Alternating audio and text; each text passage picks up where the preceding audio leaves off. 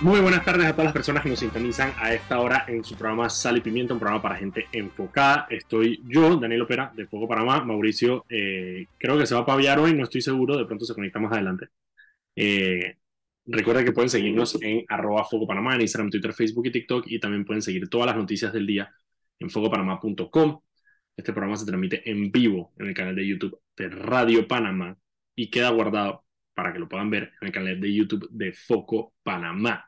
También Ana Gabriela, muy diligentemente, lo sube todos los días a Spotify para que lo puedan escuchar como podcast si quieren. También cuando van a Foco Panamá, les va a preguntar si quieren añadir su correo. Y si lo hacen, les manda las tres noticias más importantes del día justo en la mañanita, a las seis de la mañana, seis y pico de la mañana, para que se levanten informados. Y aparte, en la tarde, entonces les envía las otras tres más importantes de la tarde para que estén informados en la tarde también.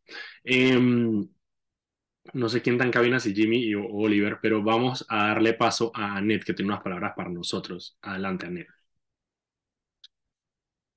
La estación Ciudad del Futuro del proyecto de la línea 3 del metro es la que mantiene mayor avance constructivo. Actualmente son construidas nueve estaciones. Muchas gracias, Anet. Ok, mira, hoy vamos a tener un muy buen programa. Vamos a tener con nosotros eh, primero al señor Orlando Pérez, que él es el eh, presidente de la Unión Nacional de Propietarios de Farmacias, un PROFA, porque ellos están eh, lanzando un comunicado en contra de la extensión de ese descuento del 30% de medicamentos que anunció el gobierno el año pasado y que ellos habían pelearon bastante en ese momento contra ese aumento, eh, contra ese descuento, y ahora eh, que estamos cerca de la fecha donde se tiene que renovar o no renovar, ellos lanzaron su comunicado estando en contra. Así que vamos a estar hablando con él. Y aparte, vamos a estar también, em, se va a conectar la periodista Patricia Recio desde Costa Rica, eh, periodista de la Nación de Costa Rica, porque vamos a hablar con ella de la inclusión de Costa Rica en la lista estoy seguro si es la negra o la gris, creo que es la gris, la, lista de jurisdicciones eh, no cooperativas de la Unión Europea. Y ella nos va a explicar cómo llegó Costa Rica allá. Panamá ya es, cliente frecuente de esa lista y todavía no hemos podido salir de ella. Eh, pero Costa Rica es una sorpresa el hecho de que incluyan a Costa Rica. Parece que es una situación muy particular, muy específica que resultó en, en la inclusión de ellos en esa lista. Así que eh, la periodista nos va a explicar qué es lo que está pasando en el país costarricense. Mientras tanto, y mientras se conecta Orlando eh, Pérez para hablar con el tema de la farmacia, vamos con algunas noticias que hay el día de hoy. Em, empezamos con esa, la de Costa Rica fue una de las noticias más importantes de, la mañana. Eh, también ayer se dio la conferencia de prensa eh, de la presentación del informe por parte de los bomberos sobre el tema de la explosión en el PH urbana en Obarrio. No sé si se acuerdan, el primero de noviembre, una gran explosión que hubo eh, tempranito en la mañana por parte, en, un edificio eh, en un barrio y después de concluir sus informes, ellos concluyeron, valga la redundancia, de que definitivamente fue la estufa del apartamento 12C que acumuló suficiente gas para poder em, aumentar la onda expansiva eh, de la explosión. Había otra teoría sobre unas fugas de gas en las tuberías del apartamento 14C, sin embargo, los bomberos descartaron eh, esa posibilidad y eh, enfatizaron el tema de la, de la estufa eh, del 12C. Em, sin embargo, íbamos a tratar de conseguir a los, a los al abogado de algunos vecinos que no están muy conformes con esto, con esto, con este informe de, de, de los bomberos. Así que ellos dicen, bueno, tienen sus propias teorías, dicen que tienen otras pruebas que se lo van a incluir al, al Ministerio Público eh, para que se tome en consideración. Porque ahora los bomberos le remitieron esa información al Ministerio Público para que ellos investiguen eh, si, eh, si la estufa tenía desperfectos de fábrica, si hubo algún tipo de mantenimiento, que, mantenimiento a la estufa que pudo haber resultado, digamos, en esta, en esta falla de gas. Así que vamos a estar pendientes de esa situación. ¿Cuál es la otra? Eh, el incendio en Cerro Patacón, que lleva ya más de, bueno, llevaba, creo que fueron, llevaba siete horas esta mañana, no estoy seguro, eh, fueron siete horas anoche, em, del Cerro Patacón que se incendió. No es la primera vez que se incendia el Cerro, Cerro Patacón. Em, sin embargo, es bastante preocupante, sobre todo porque la cantidad de humo que está emitiendo ese incendio eh, es preocupante eh, y ya ha llegado a otros lugares en, en, en, en, Panamá y la gente se está quejando. De hecho, las autoridades enviaron una alerta sobre, eh, sobre el tema del humo que pueda estar afectando a diferentes personas.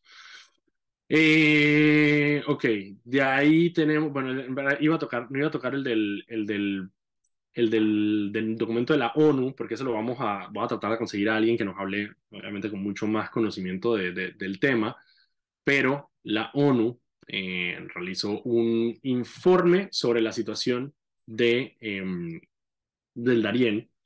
Aparentemente hicieron eh, entrevistas con algunos testigos, eh, algunos migrantes, y algunos de esos migrantes denunciaron, entre otras cosas, violación por parte de, de, miembros, de funcionarios panameños. al final pueden ser, pueden ser pueden ser Senam, puede ser el departamento de oficiales del departamento de, de migración, eh, de la Oficina de Migración de Panamá. Eh, pueden ser muchas otras personas que están ahí, pero bueno, ellos especificaron como que funcionarios panameños. Y también tema de labor forzada, porque muchas de las personas que llegan a los sitios de, recepción eh, migratoria en el Darién, de ahí ellos tienen que pagar un bus que cuesta entre 20 y 40 dólares, no me acuerdo cuánto, creo que son 20 o son 40, para ir que los lleva hasta Chiriquí. Muchos de ellos no tienen esos fondos y sí ha habido reportes de que el Senafrón de alguna manera los pone a trabajar eh, a recoger basura o muchas otras cosas para que, digamos, como compensación por el hecho de que no pueden pagar eh, los, los, lo que cuesta el bus y eso la ONU lo tiene como, como labor forzada. Parte de la queja de la ONU fue que ellos le remitieron el informe a Panamá y Panamá no respondió a tiempo. El gobierno panameño eh, sí estableció que, bueno, que va a contestar eh, eventualmente, pero sí es importante saber que este informe de la ONU es basado, no es una investigación, es basado en los testimonios que han dado los migrantes que han entrado. Ya está con nosotros Orlando Pérez de UNPROFA, de la Unión, eh, Unión Nacional de Farmacias. No lo quiero decir mal, dame un segundito. Unión Nacional de Propietarios de Farmacias. Orlando, ¿cómo estás? Ah, está conectándose Orlando todavía. Bueno, vamos unos minutitos a Orlando para que se conecte y él me avisa cuando ya está listo. ¿Qué tienes el micrófono apagado, Orlando? Si prendes el micrófono, creo que ya te puedo escuchar. Sí, buenas tardes. ¿Cómo estás, Orlando? Muy bien, gracias a Dios. Qué bueno. Orlando, cuéntanos, a ver, nosotros hablamos contigo en su momento, eh, cuando, eso no me acuerdo en qué mes fue el año pasado que establecieron el descuento del 30%.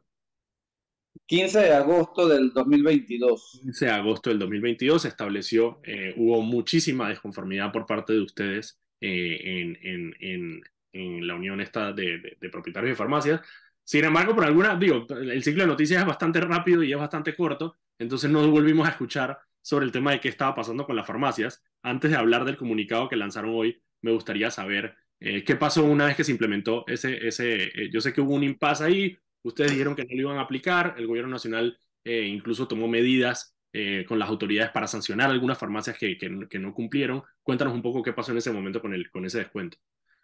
Bueno, una vez que salió, promulgado el decreto 17 el 15 de agosto del 2022, que imponía a la farmacia a dar el 30% de descuento a los pacientes después de un cierre eh, por parte de la farmacia, porque no, no, no, era por protesta, sino que no nos daban los margen para operar, el gobierno sacó una resolución 82 donde eh, obligaba a los laboratorios fabricantes a dar un 30% al distribuidor, el distribuidor a la farmacia y la farmacia al cliente, un, un descuento de estilo efecto cascada cual... obligando a todos los actores de la cadena de alguna manera a dar el descuento y que no que recayera solamente sobre las farmacias. Así es. Eso pues nos dio un poquito de oxígeno porque todo el mundo colaboró y se dio efectivamente el descuento al cliente final, un 30% más un 20% de descuento cuando se trata de jubilados, pensionados y tercera edad. Pero ¿qué ha ocurrido en la práctica?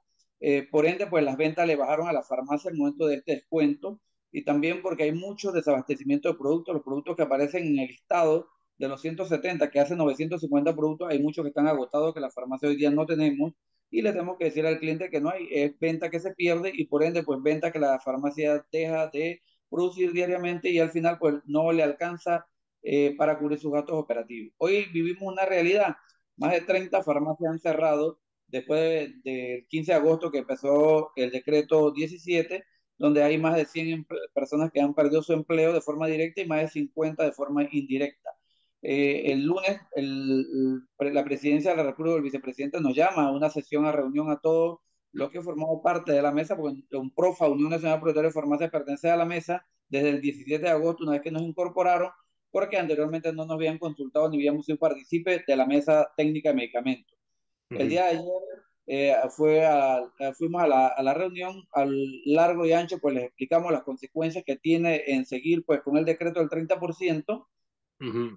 Ustedes, pero ustedes responsabilizan de alguna manera al, al, decreto sobre el cierre de estas 30 farmacias que me estás, que me estás contando.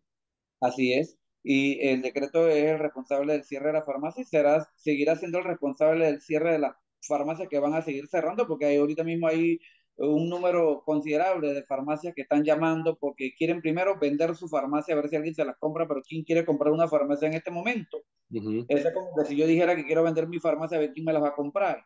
Eh, de igual manera, eh, hay muchos propietarios de farmacias que se están mudando del lugar de ubicación donde están sus farmacias buscando por una mejor afluencia de, de clientes, mayor tráfico o bajar los costos operativos, llámese alquiler, luz, y buscan un local más chico para ver si pueden salvar su negocio, porque la verdad es un negocio que hemos tenido por más de 40 años, es el negocio, un negocio familiar, esto no es como las cadenas de supermercado que su farmacia es un departamento más, la farmacia de los propietarios de farmacias pequeños es el negocio o el modo de vivir de toda su vida, donde siempre pues han tenido su farmacia, han dado un servicio social a la población y es la botica o el consejero de la comunidad, del pueblo, donde la gente va los escuchan y le dan su remedio, su tableta para sus dolores.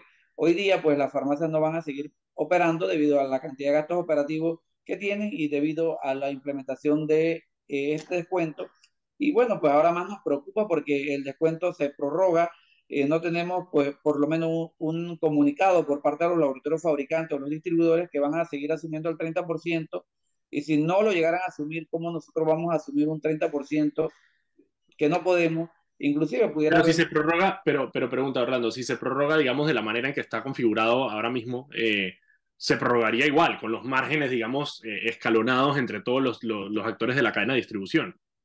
Eso fuera lo ideal y es lo que nosotros creemos, pero recuerda pues que el gobierno nacional no tiene competencia sobre los laboratorios fabricantes, porque normalmente estos están fuera del país, ellos pueden controlar los distribuidores a la farmacia, pero no los laboratorios fabricantes. Creo que los laboratorios han actuado de buena fe y han colaborado con el gobierno durante estos seis meses de poder eh, asumir ese 30%, pero no sé si ellos estarán dispuestos a seguir el 30% o no, o bien pueden decir que se van del país y al irse ellos del país porque no les interesa Panamá por la cantidad de, de, regulaciones que hay, eh, pudiera crear un desabastecimiento y al final va a ser peor el problema para la población panameña porque no van a encontrar medicamento en Panamá o van a tener que ir al extranjero o ver dónde los consiguen.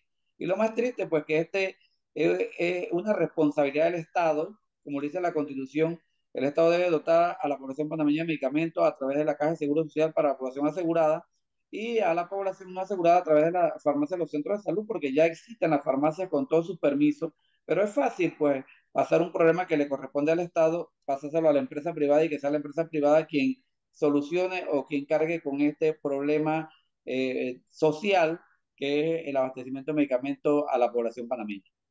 O sea, que lo, que lo que me estás diciendo un poco es, ustedes ya hablaron con el gobierno, el gobierno eh, les expresó que van a, a, renovar el decreto que obliga a ese 30%, y parte de la preocupación de ustedes es que eh, ese decreto depende de que las, de que las, las distribuidoras internacionales, no sé si son las distribuidoras o los... O los, los laboratorios fabricantes. Los laboratorios farmacéuticos, digamos, se adhieran al decreto de buena fe eh, y no necesariamente, eh, eh, no necesariamente que esté en el decreto, sino que dependen de que el Estado, digamos, hable con ellos y ellos estén dispuestos a escalonar los, los, gastos. Así es, de esa forma, si los laboratorios fabricantes aceptan seguir asumiendo su 30%, pues lo seguimos asumiendo como lo hemos hecho durante estos seis meses, pero si los laboratorios deciden no asumirlo o no importar más los productos que están dentro del pues es preocupante para Panamá, para los panameños que consumimos medicamentos, porque no vamos a encontrar nuestros medicamentos para los diferentes problemas que tiene la población panameña. Y, otra pregunta que tengo, Orlando, esa, la, me dijiste que parte del problema que había en este momento era que había desabastecimiento em, en algunos medicamentos. esos, ese desabastecimiento también de alguna manera lo responsabilizan ustedes a, a, el, el, decreto o es un desabastecimiento, digamos, por factores externos? No, eh, normalmente es por parte del decreto porque lo que pasa es que al momento de regular algunos productos, y imagino los laboratorios no le dan margen para traer el producto a Panamá, no lo van a traer y el gobierno no los puede obligar a importar un producto a Panamá si no le está dando rentabilidad. Y muchos de los productos que están agotados, o la mayor parte, son productos de, que aparecen en el listado del decreto, más de un 20% de los productos están agotados ahorita mismo en Panamá, productos que no se consiguen, que se, la población panameña los busca todos los días y no hay en las farmacias ni chicas, ni medianas, ni grandes. Mira, son las 5 y 15, 5 y 14. Vámonos un cambio rapidito, Orlando, y cuando regresemos quiero que me cuentes cuáles son esos medicamentos o cuáles son los que más solicita la población, que son los que están desabastecimiento. Vamos al cambio y regresamos rapidito. Y estamos de vuelta aquí en su programa Sal y Pimienta, un programa para gente enfocada. Estamos aquí, ahora sí está Mauricio Valenzuela, estoy yo, Daniel Ópera, de Foco Panamá, para entretenerlos, informarlos como todos los días, de lunes a viernes a las 5 de la tarde, aquí en Radio Panamá 94.5. Este programa se transmite en vivo por el canal de YouTube de Radio Panamá y queda guardado en el canal de YouTube de Foco Panamá para que lo escuchen cuando quieran. Y también se sube a Spotify, nos pueden seguir en arroba Foco Panamá en todas las redes sociales y además pueden ver todas las noticias del día en focopanamá.com antes de seguir con el programa y seguir comenzando con Orlando, vámonos con Anet, que tiene unas palabras para nosotros. Adelante, Anet. Los trabajos en las estaciones de línea 3 en Ciudad del Futuro, San Bernardino, Nuevo Arraiján, Vista Alegre, Cerro Silvestre, Nuevo Chorrillo, Burunga, Arraiján y Loma Cobá se evidencian con facilidad. Muchísimas gracias, Anet. Orlando, antes del, del, del, corte te pregunté eh, cuáles son esas, esas medicinas que están desabastecidas en este momento que, a ver, obviamente puede que sea muy específico, pero algunas de las que más piden las personas eh, que están difíciles de encontrar en este momento. Bueno, podemos eh, nombrar muchos productos, por ejemplo, tenemos un cataflán jarabe que su principal activo es diclofenaco, no encontramos en ninguna farmacia ni chica ni grande, o sea, la mayor parte de las personas conoce un cataflán jarabe, lo utiliza para problemas en su bebé y hoy pues los médicos están recetando y en la farmacia no eh, lo logran encontrar. Hay algunos productos que son ansiolíticos muy eh, primordial, como el alprazolam, que lo utilizan las personas para poder dormir, controlar problemas nerviosos, eh, eh algunos otros productos como el, el carbidol, que es un producto para la presión, que también lo utilizan mucho los pacientes están agotados y así mismo sucesivamente pues podemos lista de productos que, que, que, no están y que los pacientes pues no logran conseguir en ninguna de las farmacias y no son las farmacias chicas, tampoco hay en las farmacias medianas ni en las farmacias grandes y la población que consume esos productos hoy se ve en la necesidad de no poder mm, tomar sus medicamentos y continuar con sus tratamientos porque no, no está el producto en Panamá. Preocupante. Y la, la, otra pregunta que te tenía, Orlando, es, aprovechando que tú estás eh, representando a, a, las farmacias en la mesa de medicamentos, eh, cuáles son algunas de las cosas que se están discutiendo en la mesa de medicamentos, porque digamos, a ver, ese 30% en descuento, eh, yo creo que el gobierno también lo sabe, es de alguna manera una medida, una medida paliativa mientras tanto, mientras se resuelve el problema, eh, digamos, de, de, de, alto costo, de desabastecimiento y esto, pero cuáles son algunas de las cosas que se están planteando más a largo plazo dentro de la mesa de medicamentos que se están discutiendo, que puede que no sean, que, que, no vayan a ser todavía, digamos, implementadas, pero que estén dentro de la mesa. Bueno, en la mesa se discuten diferentes temas como un Observatorio Nacional de Medicamentos, buscan también otros temas eh, como el abastecimiento de la Caja de Seguro Social, el tema de, un MediApp, eh, que es un app para poder que la población pueda encontrar los medicamentos más baratos, supuestamente que se meten allí y lo buscan a ver cuántos kilómetros, eh, no sé si la población lo estará utilizando. Está también las farmacias que pertenecen al, a, la Caja de Seguro Social o a las farmacias privadas que están dentro del listado de los medicamentos de eh, Medisol, que la verdad pues eso se discutió, se aprobó, pero yo no he visto un resultado ni... Eso te iba, eso te iba a preguntar, si, si, si se está implementando el Medisol o, o, no se está implementando. Eso está implementado, pero las personas no utilizan esto. La Caja de Seguro Social aduce en la mesa técnica de medicamentos que no es necesario porque están abastecidos el 90% de los medicamentos. Eh, es lo que dice el señor director, sin embargo, pues la población panameña en nuestra farmacia lo que siempre dice es que en la caja de seguro social los medicamentos todos están agotados, que no hay, que hay desabastecimiento y que no están cumpliendo con, con lo que se dice pues, a la población. Eh, yo inclusive el día de ayer le decía que si eh, la caja de seguro social estaba abastecida un 90% y de los 96 productos que van a dar 30%, 46 la caja de seguro social tiene, no entendía para qué se, se obligaba a la farmacia privada a dar un 30% si las personas pueden buscar estos medicamentos en la caja de seguro social. La caja de seguro social, claro. Nada. Pero no se hace entonces porque simplemente la caja de seguro social no, no, no, no están, por más que ellos digan que, que están completamente abastecidos. No, pues siguen con el desabastecimiento. igual, pues se les ha planteado a la mesa técnica que el gobierno nacional, a través del Ministerio de Salud, cuenta con todas las farmacias de los centros de salud a nivel nacional para que estos 170 productos, 950 moléculas puedan ser llevadas a los centros de salud y puedan poder venderse a la población a un precio económico o un precio más bajo, como ellos compran en licitación del Estado, pueden abaratar los costos, algo que no podemos hacer las farmacias privadas, porque las farmacias privadas compramos con lo que vendemos hoy. Si hoy vendemos 200, mañana compramos 150 en mercancías. No tenemos forma de comprar en volúmenes para poder eh, mejorar el, el, margen de rentabilidad. Adicional a esto, que seguimos cargando el descuento a los jubilados, los pensionados, tercera edad, a las personas con discapacidad, porque el gobierno nacional nos ofreció, una vez que cerramos la farmacia, un crédito fiscal negociable que se iba a hacer esto a través de la DGI. Hemos tenido varias reuniones con el director de la DGI sin embargo, pues no se ha llevado el proyecto de ley a la Asamblea para que puedan reconocer esto y llevamos seis meses y estamos en lo mismo. Eh, también se nos prometió que las farmacias iban a poder importar, se presentó el proyecto de ley, el ministro de Salud lo presentó a la Asamblea, pero ha sido engavetado, no ha habido voluntad para poder eh, discutir. También vemos con mucha preocupación, eh, esta semana están discutiendo en segundo debate el proyecto 841, que modifica la ley 1 de medicamentos en la Asamblea Nacional, donde también se regulan las importaciones y las farmacias privada.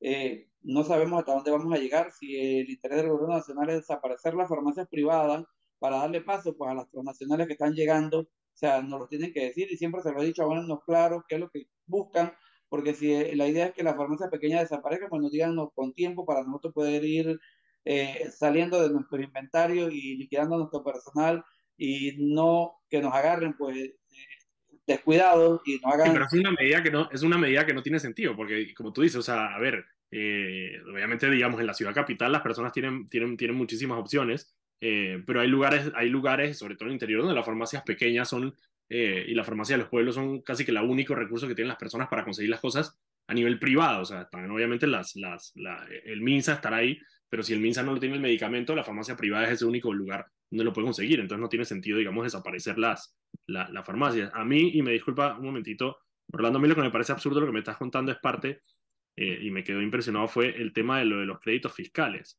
Em, que precisamente digo, y eso es una, una queja eh, constante que tienen muchísimas personas con, algunos de los descuentos em, que obliga la ley, como por ejemplo el descuento de, jubilados, no solo para usted la farmacia, sino también para, los comercios, digamos, de comidas, por ejemplo, que tiene esa queja de que ese, después ese descuento que en teoría el gobierno te lo debe reconocer, eh, nunca sucede y simplemente lo asumes tú como, parte de tu contabilidad.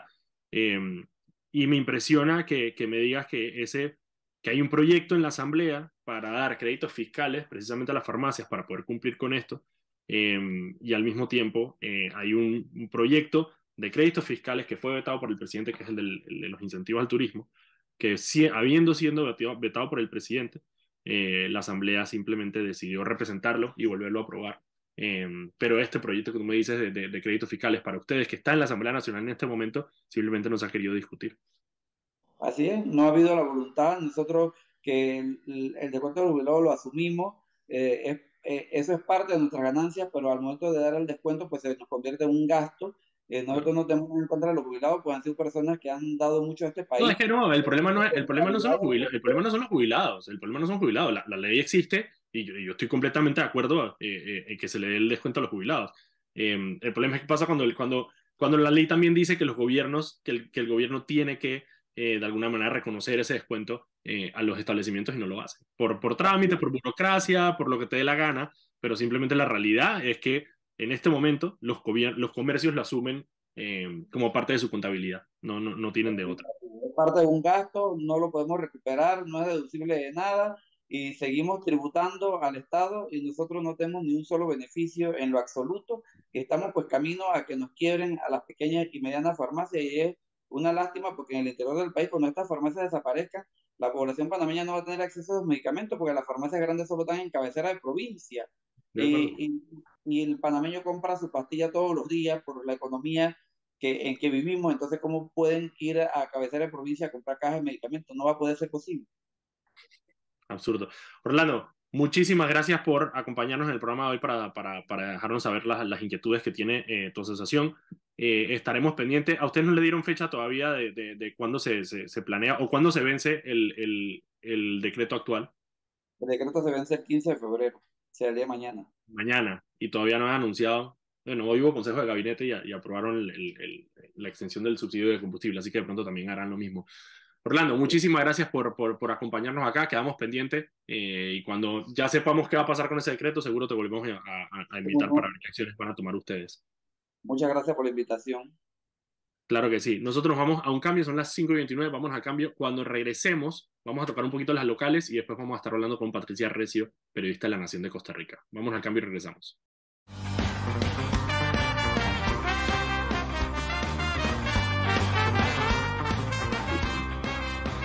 Y estamos de vuelta aquí en su programa Sal y Pimiento, programa para gente enfocada. Mauricio entró y se fue y no dijo absolutamente nada, así que no sé si se va a conectar o no. Eh, recuerden que pueden seguirnos en arroba Foco Panamá en Instagram, Twitter, Facebook y TikTok. Y también pueden seguir todas las noticias del día en focopanamá.com. Además, este programa se transmite en vivo en el canal de YouTube de Radio Panamá y queda guardado en el canal de YouTube de Foco Panamá para que lo puedan escuchar, lo puedan ver cuando quieran. Y Ana Gabriela todos los días, muy diligentemente, lo sube a Spotify para que también lo tengan como podcast en caso de que ustedes les guste consumir su, eh, su programa de esa manera. Antes de irnos con eh, el resto del programa, vamos a escuchar a Anet que tiene unas palabras para nosotros. Adelante, Aneta. Metro de Panamá insta a todos sus usuarios a mantener las medidas de bioseguridad en todas sus instalaciones y trenes. Muchísimas gracias, Anet. Ok, mira, rapidito voy a terminar con algunas de las noticias del día de hoy eh, y después eh, algo alusivo al día de San Valentín.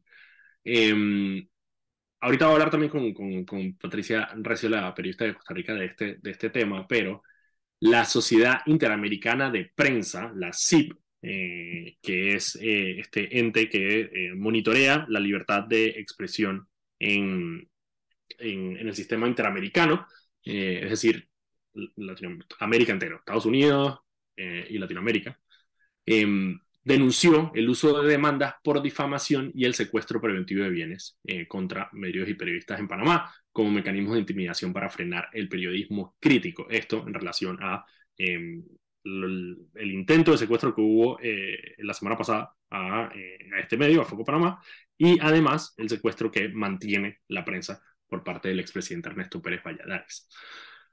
La Sociedad Interamericana de Prensa respaldó las recientes expresiones de su vicepresidencia regional en Panamá, que el Colegio Nacional de Periodistas, el Fórum de Periodistas y la Asociación Panameña de Radiodifusión sobre el acoso legal. Eh, y el presidente de la CIP, Michael Greenspan, reiteró que, y abro comillas, el acoso judicial en Panamá continúa siendo la principal amenaza contra la libertad de prensa. Eh, y ya lo hemos hablado aquí antes, eh, el hecho de que Sí, obviamente Panamá no es, eh, no es Nicaragua y no es eh, México donde a los periodistas los, em, los desaparecen o los encarcelan o los matan, pero el, el, acoso judicial, es decir, el usar los mecanismos de justicia de manera ilegítima para, eh, para, para acosar a los medios de comunicación y para advertir de alguna manera a aquellos que, que, que que quieren eh, levantar su voz, expresar su opinión y hacer prensa, eh, es uno de los principales peligros que tenemos en Panamá. De hecho, cuando, cuando hemos hablado con mecanismos como la CIP, por ejemplo, parte de lo que ellos resaltan es que em, en este tipo de temas Panamá normalmente eh, no marcaba, digamos, no, no, ni siquiera lo tomaban en cuenta, y en los últimos años lo que se ha visto es una, un abuso del sistema em, y ya la CIP y ya otras organizaciones, como por ejemplo eh, Press Unlimited, eh, que son ONGs que se dedican a esto, ya están empezando a tener en sus rankings eh, la situación de, de, de, Panamá. Y no sé si tengo otra más, creo que no. Déjame revisar si tengo otra por aquí pero creo que esa es la última que tenía. Ah, bueno, sí, el gobierno nacional el día de hoy en Consejo de Gabinete extendió el subsidio, el subsidio al combustible hasta el 15 de abril, es decir, 44 días más. ¿Por qué? Bueno, por varias razones. Uno, el subsidio se vencía hoy, eh, hoy mañana se vencía el subsidio eh, y no había habido ningún tipo de comunicación sobre si se iba a expandir eh, o no. Y la otra razón es que em, ciudadanos en las comarcas empezaron a amenazar con cierres transportistas de la comarca, sobre todo si no se, si no se, si no se aplicaba el subsidio y se extendía algunos, algún tiempo más. Ellos aducen, obviamente, que eh, el hecho del, alto precio de, los combustibles sigue siendo un peligro para los transportistas, que son, digamos, las personas que más eh, utilizan este subsidio, em, y que no, no expandirlo sería, un, eh, sería ir en detrimento de ellos y podría entonces enfrentar em, cierres de vía u otro tipo de medidas de presión para poder lograr em, ponerle presión al gobierno. Lástima que sea así, lástima que sea el último día, que parezca de alguna manera improvisado, no es la manera en que en que se deberían conducir este tipo de cosas. Y la otra cosa que les iba a decir es que hoy es día de San Valentín. Y yo tenía, habíamos discutido un escrito aquí que les voy a, a, leer eh, sobre em, el tema de las mejores parejas políticas que tenemos en nuestro país, haciendo alusión a hoy, el día de San el día de la amor amistad. Tengo varios ejemplos aquí que se los voy a ir desgranando. Eh, son primero es Martinelli y Varela, eh, sellaron su amor en la Embajada de Estados Unidos antes de las elecciones del 2009. Y esta relación es una típica relación de novela latinoamericana, hubo traición, amor, hay celos. Todo era amor durante la campaña y el amor se forjó por el interés mutuo que tenían Martinelli y Varela en ese momento, el Panamino del CD, que era eh, eliminar al PRD. Y luego de que lograron ganarle al PRD en el 2009 y llegaron al poder, empezaron los celos. Martinelli quería reinar, Varela también. Hubo un juego de tronos hasta que al final el amor tenía que acabar dos años después de que eh, nacieran las elecciones. Aún no se sabe por qué terminó el, amor. Hay algunas teorías. Eh, la más cercana es que Martinelli le incumplió su promesa a Varela para em, establecer un, sistema de turnos para presidir la Asamblea Nacional. El otro amor que tengo aquí es Martinelli y Camacho, que son la pareja ideal, Don Quijote y Sancho Panza, Doctor Evil y Minimi, Palpatine y Darth Vader el uno con ínfulas de dictador y el otro sin ninguna otra razón para vivir que apoyar a su amo a cumplir sus objetivos y claro, un salario fijo que lo ayuda a olvidar que tiene conciencia. Marilyn Ballarino y su marido Agustín Selhorn son el power couple oscuro de la Asamblea. Ella es diputada de eh, él es su suplente, llevan tres periodos siendo ella principal y el suplente. Y queda claro quién la, relación, en la relación lleva los pantalones. Es un amor legislativo donde él cree que no hay diferencias entre principal y suplente, pero todas las personas que están en la Asamblea Nacional saben que sí hay una diferencia.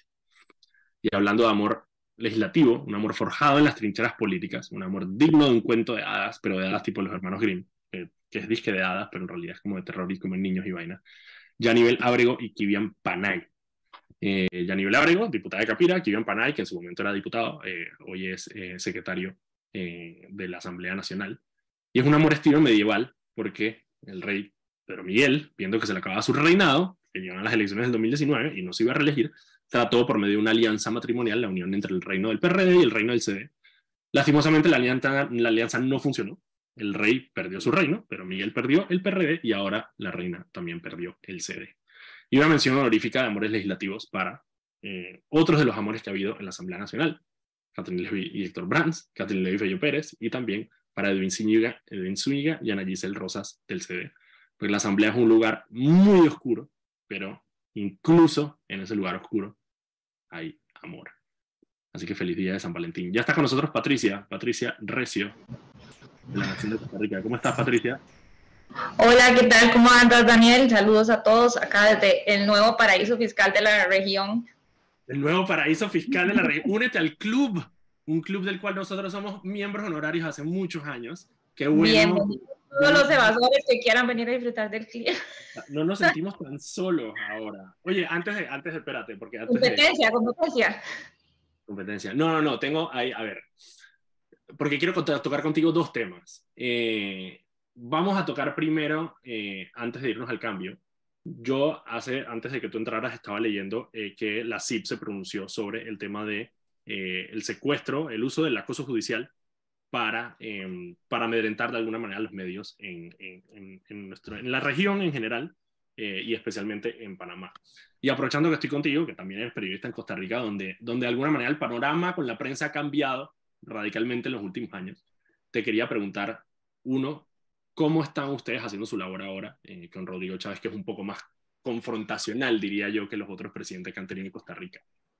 Sí, no, mucho más, mucho más y, y, pues no ha sido fácil y lo que hemos conversado siempre con otros colegas y demás es que pareciera que es algo que se viene pues digamos estandarizando en la región y ya viene siendo como la tónica en todos los países, eh, porque lo, antes lo veíamos como un caso aislado en El Salvador y bueno, en Nicaragua por, pues, por, por todo lo que ya sabemos. Eh, ahora también la semana pasada estuve siguiendo pues, lo que pasaba con ustedes allá, que, que también es muy lamentable, por supuesto, porque Panamá nunca había digamos, tenido ese tipo de problemas. Y acá, pues, es, una guerra declarada, como ya lo habíamos hablado en alguna ocasión, porque desde el inicio, pues, así ha sido. Básicamente, la, la posición del gobierno ha sido eh, dificultar no solo la, la, labor de los medios, sino también eh, confrontar, provocar, eh, señalar, amedrentar. La prensa canalla. La prensa canalla. ahora, tiene, ahora, tiene, un nuevo nombre, ¿no? Me, creo que me dijiste que había tenido un nuevo nombre ahora vamos a ver si me acuerdo, porque nos han dicho ratas, o sea, es que dijo, era una fauna donde se incluían de todo tipo de animales, hasta ratas. Eh, estaba la prensa canalla, ah, bueno, los sicarios, que esa fue una de las peores, los sicarios, sí, eh, una de las peores eh, conferencias que ha habido, porque fue el, presidente saliendo a defender a su ministra de salud, que pagaba troles para atacar a periodistas, y ella misma lo reconoció y recientemente renunció, después de que había dicho que no se iba a ir, pero bueno. Y pues eh, después de que le justificó porque ella tuvo que hacer eso, porque la atacaban demasiado, o sea, pagar troles, eh, habló ella, de... Ah, ella pagó troles en redes sociales para que acosara a los periodistas. Para atacar a periodistas, había mensajes. Y esa información, esa información la sacaron al público. Sí, claro, porque uno de los troles que había trabajado con ella divulgó los chats donde ella hacía las transferencias y primero, bueno, dijo que eran donaciones, después dijo que eran campañas de salud, nadie entiende por qué ella iba a estar pagando ella de su, bolsillo ah, campañas de salud, control, y finalmente pues reconoció de que era porque era muy atacada, porque ella estaba harta de que todo la agarraran contra ella y demás, y bueno, eh, y bueno en esa conferencia eh, fue algo que nunca, que nunca la prensa había visto, digamos, una posición del gobierno como esa, eh, no solamente por el adjetivo de sicario, sino también porque el presidente llegó totalmente en un modo eh, confrontativo, llamando a los periodistas, eh, sentándole un fotógrafo a la par al que estaba preguntando para que le tomara fotos, para que lo grabara, repitiendo su nombre constantemente cuando la persona hacía la pregunta, eh, burlándose de las preguntas, burlándose del trabajo de la prensa, etcétera, etcétera. Entonces, pues, no te puedo decir que ya estamos acostumbrados porque cada, cada semana, pues, nos sorprende más, pero creo que, al igual que ustedes, la convicción es que, que, no queda otra que seguir echando para adelante, ¿verdad? Que más que nunca, pues nuestra labor es, es muy necesaria y es la que debe mantener, pues, hasta cierto punto la estabilidad de, de la democracia. Estás clarita, Patricia. Mira, vamos a hacer algo. Son las 5 y 47 acá, cambiar el reloj. Vámonos al cambio. Cuando regresemos, hablamos y me explicas por qué y cómo terminaron ustedes en esta lista de la Unión Europea. Vámonos al cambio y regresamos. Ok, perfecto. En breve regresamos con Sal y Pimienta, un programa para la gente enfocada. Y estamos de vuelta aquí en su programa Sal y Pimienta, un programa para gente enfocada. Estoy aquí yo, Daniel Opera de Foco Panamá. Recuerden que pueden seguirnos arroba Foco Panamá en Instagram, Twitter, Facebook y TikTok. Y también pueden seguir todas las noticias del día en focopanamá.com. Este programa se transmite en vivo por el canal de YouTube de Radio Panamá y queda guardado en el canal de YouTube de Foco Panamá para que lo puedan escuchar cuando quieran. Antes de irnos con eh, el resto de la entrevista con Patricia, la periodista de eh, La Nación de Costa Rica. Vámonos con Anet, que tiene unas palabras para nosotros. Adelante, Anet.